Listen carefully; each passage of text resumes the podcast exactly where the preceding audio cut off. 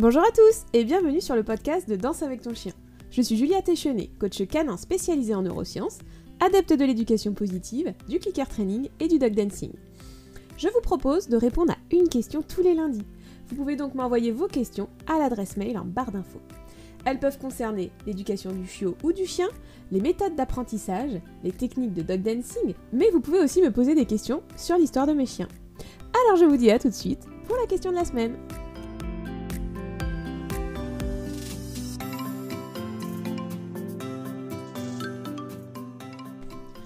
La question de la semaine m'a été posée par Emily de The Happy Dog.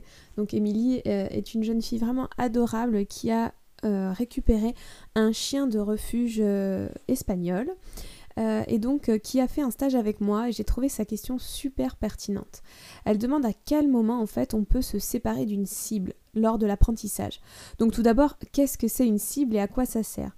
Une cible en fait, ça va être un outil, un objet dont vous allez euh, vous servir pour que le chien touche avec euh, soit une patte, soit le museau, voilà, et qui va vous permettre en fait à le guider lors de l'apprentissage d'un tricks.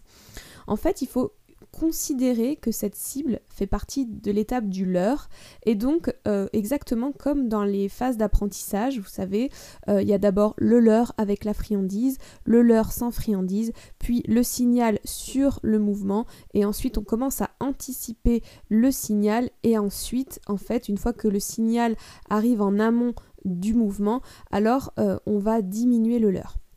Eh bien, c'est exactement euh, là où se situe la cible. On peut commencer à enlever la cible lorsque le tricks euh, est vraiment, enfin le mouvement ou le tour, comme vous voulez, est vraiment mis sous signal. Donc, euh, en l'occurrence, là, Émilie, elle avait appris à son chien à faire le salut sur un coussin. Voilà, son chien, il, aimait beaucoup faire le salut sur un coussin. Elle avait capturé ça.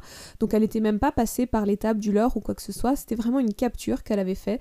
C'est-à-dire qu'il y avait un coussin, son chien a proposé euh, ou je crois que c'était en shopping même, donc c'était, euh, voilà, euh, shopping, capture, on va, on va sur une session au clicker, le chien, il a proposé de faire un salut sur un coussin, elle a capturé ça. Donc ensuite, il suffit juste de mettre le mouvement sous signal, donc en l'occurrence, ça peut être salut ou révérence. Donc d'abord sur le mouvement, puis au fur et à mesure, en fait, on va anticiper l'ordre jusqu'à temps que le chien réponde à l'ordre et donc fasse le salut une fois qu'on lui a dit salut. Et donc il va le faire sur ce coussin. Donc une fois que le chien arrive bien à reproduire plusieurs fois de suite sans faute ce salut euh, sur le coussin, c'est là où alors Émilie va pouvoir supprimer le coussin. Si c'est trop difficile la suppression du coussin pour la compréhension du chien, alors Émilie pourra peut-être se servir de la housse du coussin d'abord, sans le coussin dedans, puis euh, replier la housse pour que la cible devienne de plus en plus petite jusqu'à ce que la cible disparaisse. En fait, tout doit être en fonction du chien et de sa capacité à s'adapter.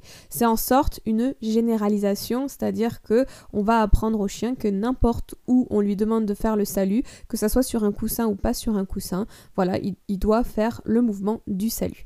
Donc, en cible, vous pouvez aussi avoir des cibles euh, pour les pattes avant, des cibles pour le nez, donc les nose target, les choses comme ça. Et donc, ça peut vraiment vous servir pour plein, plein, plein de, de tours en apprentissage. Voilà, c'était encore un petit podcast très rapide, euh, mais une question super intéressante. Donc je remercie beaucoup Émilie de m'avoir posé cette question. Je vous, encourage vraiment à suivre euh, son compte euh, Instagram et, sa petite chaîne YouTube. C'est vraiment très très sympathique et son chien est juste adorable. Voilà, merci beaucoup d'avoir écouté ce podcast.